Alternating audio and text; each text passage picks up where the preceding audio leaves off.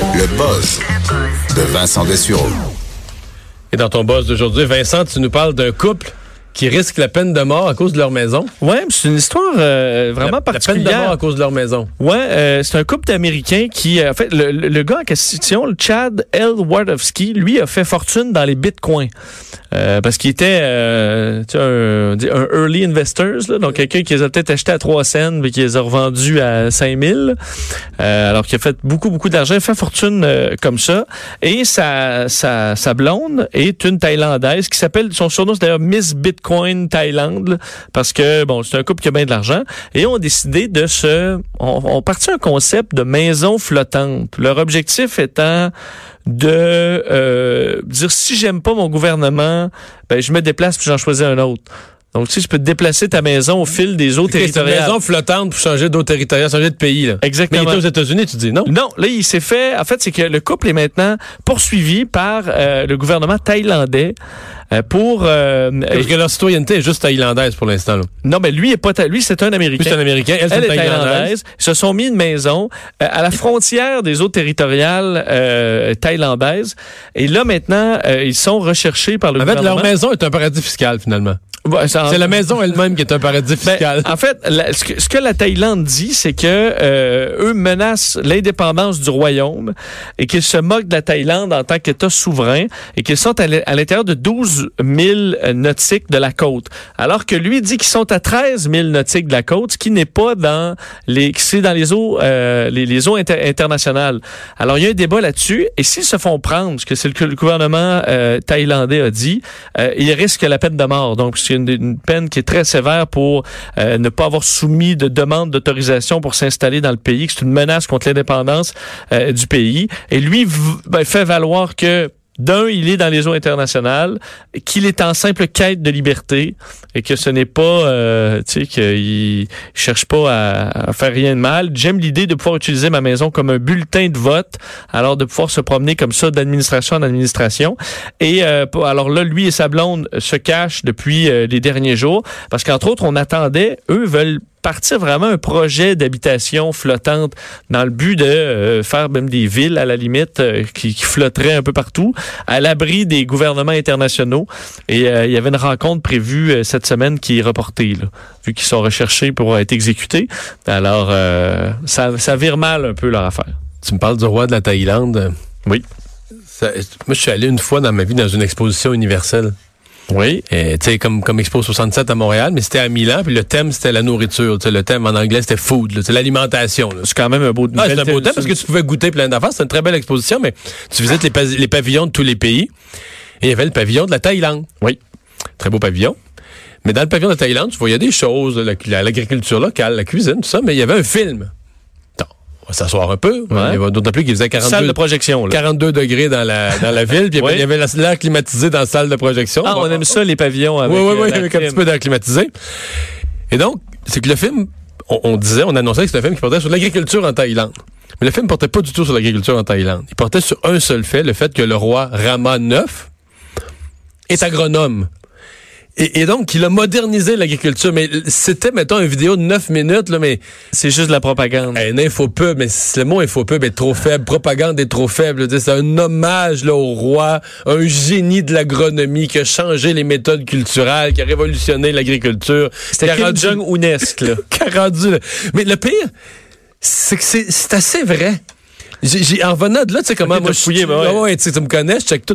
C'est, c'est moyennement vrai. En fait, la plupart des experts internationaux vont reconnaître qu'effectivement, la qualité de l'agriculture en Thaïlande là, est- n'est pas indépendante du fait qu'ils ont eu un roi pendant une très longue période, je sais pas combien d'années il était là, du- des décennies, mais qui était agronome, qui s'intéressait juste à ça, qui faisait de la recherche. Donc, mais je veux dire, la vidéo, c'est même mes enfants, tu tu sortent de là, et c'est quoi ça, là? C'est quoi ça? C'est hommage au roi, là. Puis en plus, on est comme pas, on n'est pas beaucoup habitués. Comme en Amérique du Nord, là, les notions de royauté, c'est, ouais on n'est pas des grands fans Ben, on n'est pas habitués, là. même. En- au Québec peut-être une certaine euh, Encore moins, mais Ouais. un peu habitué, là.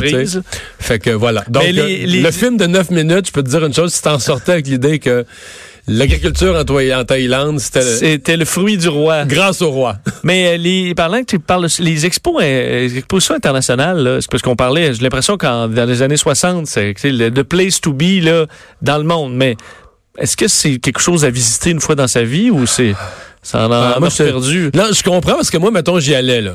Puis, euh, dans cette année-là, Stephen Harper, pour économiser de l'argent, il n'y avait pas de pavillon canadien. Ah, voilà. Il y avait comme euh, 80, pa- 81 pays, je pense, représentés. C'est pas mais plus que ça, 100, 100 pays. Donc des pays beaucoup plus pauvres. Ouais, peu, mais écoute, il y a des, mettons, l'Albanie, là, le kiosque, je dirais, c'est grand comme le studio ici. Il y avait un bol avec euh, deux pommes dedans. Ça pas tu comprends, ça n'a pas d'allure. Il y avait des, c'est pas vrai. Ok. T'avais, mettons, t'avais facilement, mettons, 20, 25 pavillons, c'est une joke, là. Tu sais, deux, trois épices dans un pot, tu peux les sentir, mais, tu tu passes, là, euh, maximum 4-5 minutes. Mais tant qu'à faire ça, tu T'es t'es- ouais, mieux de pas le pays faire. plus pauvres en même temps. Mais il y avait quand même, même je trouve. Moi là, j'ai trouvé ça super. On a passé trois jours sur le site là. J'ai trouvé ça écœurant. Vraiment, j'ai visité les pavillons, j'ai appris plein d'affaires, j'ai goûté plein d'affaires. J'adorais ça. Mais je suis conscient que ça a pas le, ça a plus le même panache qu'à une époque là. Mais c'est quand même l'époque, c'était vraiment une des seules façons de voyager aussi. Oui. Et pour les gens, c'était de découvrir des pays. C'était alors que maintenant, c'est c'est plus peut aller accessible à dans plus les de pays. gens. Je suis conscient, mais Euh, non, pas tout le temps, parce que d'ailleurs, la prochaine, euh, c'est à Dubaï, donc Ah oui, euh, le prochain est à Dubaï. l'an prochain. Connecter les esprits, construire le futur, c'est ça le, le thème. Dans Dubaï, ils ont leurs problèmes. Bon. Ensuite, Buenos Aires et Osaka en 2020. Ah, peut-être ça, ça va être mon année, ça. Osaka. 2025 Bon, à Osaka. Tu viens de te faire des plans de voyage. Bon, là, on va venir à ton buzz. Euh, euh, vol de véhicules chez Car2Go. Ouais, euh, Ou Car2Go, ici, ailleurs? Pas à Montréal, parce que Car2Go appartient à Daimler et est installé dans plusieurs pays. Et ils ont été victimes cette semaine d'une va- vaste opération de vol de voitures à Chicago. Parce qu'ils sont déployés à Chicago. Ils se sont fait voler 100 voitures. Ça, Euh, pour les gens pas familiers, c'est comme une Bixi de l'auto. Tu, Exact. c'est une auto que tu vas, tu prends ta carte, tes membres, puis euh, Tu as une application, euh, tu peux louer, tu prends la voiture, tu la relaisses à une autre place, puis tu t'es chargé comme ça. Euh, ici, on, c'est de très petites voitures. Là. À Montréal, on en a. c'est- Il y a des smart, mais encore c'est vraiment- surtout des smart, je pense, des petites comme très ça. là. petits véhicules. Mais à Chicago, ils ont, euh, tu peux prendre la, la, la- des Smart 42, là, le petit le petit modèle, mais tu as des Mercedes CLA et GLA. Donc euh, OK, t'as des grosses des Mercedes grosses Car2Go. Mercedes Car2Go, qui coûtent évidemment plus cher à louer, mais ils s'en sont fait voler 100 dans une opération concertée où on aurait utilisé l'application pour voler les voitures. Et ça, euh, c'est ce- c'est là qu'on comprend pas exactement comme, euh, comment ils s'y sont pris. Euh, les forces euh, policières avaient dit au départ qu'ils avaient été probablement piratés Car2Go, ce que dément Car2Go là, en disant on n'a pas été piratés, notre système est Ben, sécuritaire. si leur système est bon, ils sont où les voitures? Est-ce qu'ils Ben, sont capables de, ben, de juste des tracés? Avec le GPS, ils, travaillent les Ils- tracés? Ils en ont. En fait, il y a déjà eu euh, 21 personnes accusées dans ce dossier-là depuis quelques Donc, retrouvé, là. Oui, les policiers ont fait une vaste opération. On aurait retrouvé une cinquantaine de véhicules. Donc, il en reste quand même pas mal, ce qui représente quand même, si on les retrouve pas, une perte importante pour Car2Go. Surtout que là, dans tout Chicago, Ben, Des Mercedes comme ça, c'est des chars à 75 000 piastres Oui. au moins. Oui, facile. Et euh, là, l'application est bloquée dans tout Chicago. Alors déjà, tu pas de revenus euh, de toute cette ville-là, quand même, très grande ville. Tu as perdu 50 voitures. Euh, l'application, est-ce qu'elle est sécuritaire? Est-ce qu'il y a des doutes? Et comment on est... Ça a été fait pour réussir à spotter 100 voitures, un peu comme, euh, je pense à Gone in 60 Seconds, là, un film où euh, on va fallait voler une liste de voitures en une nuit. Ben, c'est quasiment ça qui ont été faits. Là. Donc, est-ce qu'on était capable de localiser les voitures, heures- les débarrer, euh, prendre les voitures, euh, les faire avec. disparaître? Sûr que c'est peut-être pas finalement les malfaiteurs les plus intelligents au monde parce qu'il y en a 21 qui ont été accusés, là, mais euh, et qu'on en a retrouvé plusieurs véhicules, mais il y a une vaste enquête pour essayer de comprendre qu'est-ce qui s'est passé parce qu'ils sont dans plein de villes du monde. Alors si on trouve des failles importantes dans l'application, il faudra colmater ça rapidement avant que d'autres gens dans le monde trouvent la faille puis décident de commencer à voler les véhicules partout dans le monde. Alors à suivre.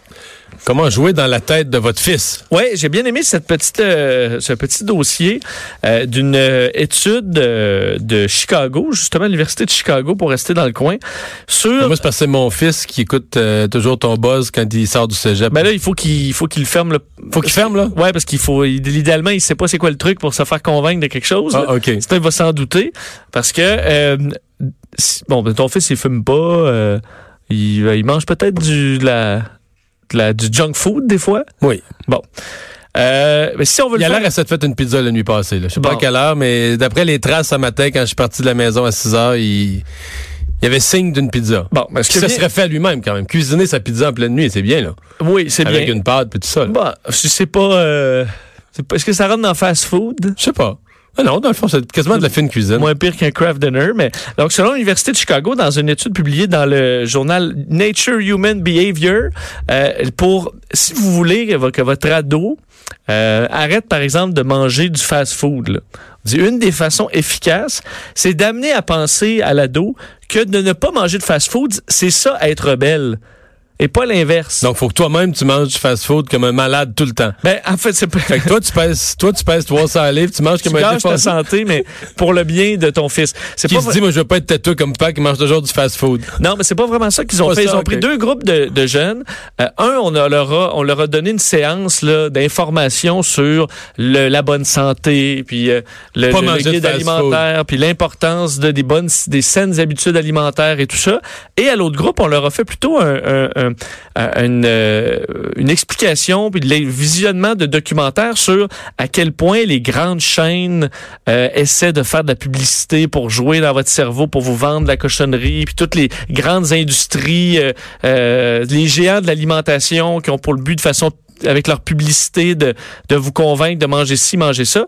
Et les jeunes qui ont donc qui sont convaincus que là, euh, ils font face à une grosse machine qui essaie de leur faire avaler n'importe quoi, comparé à ceux qui ont été conscientisés sur les bienfaits de l'alimentation, ben, le, le, le- le groupe qui a vu des documentaires contre euh, McDo ou Monsanto ben, avait réduit grandement leur euh, consommation de Parce que le sentiment d'être manipulé soulève une rébellion, Exact. alors que la bien-pensance puis les bonnes choses Ben, à faire. soulève une rébellion, t'as le goût de manger, dis hey là, les, euh, les scientifiques, D'autant plus que ta santé. Quand t'as 17 ans, là, tu t'en fous un peu. tes artères, C'est pour ça que tu vas avoir l'air comme un peu de t'en foutre, qui peut pas. tu La rébellion va se faire en mangeant du fast-food, alors que si tu as le discours de vous vous faites bourrer par des grandes compagnies, ben là ils vont faire ah ben parfait, je vais me rebeller puis moi je ferai pas je comme vais les boycotter. Je vais les boycotter. Alors, il y a peut-être une façon d'amener à ça, parce que pour les cigarettes aussi, euh, on peut dire, au lieu de miser sur les dangers de la cigarette, ben, miser sur les façons croches des cigarettiers de d'amener les jeunes à fumer et tout ça, puis que ça, ça devrait marcher davantage. Alors, une façon pour les campagnes qui sont souvent faites par des adultes puis qui se tombent souvent euh, De dans- cible. de- ouais, qui se trompent de cible, ben, il y a peut-être une façon, il faut que l'ado se sente rebelle. Alors, trouvez-y une façon que de faire le bon geste, ce soit ça, être rebelle, puis ça va bien aller. Voilà qui est entendu. On s'arrête euh, après la pause, le tour d'horizon de l'actualité du jour.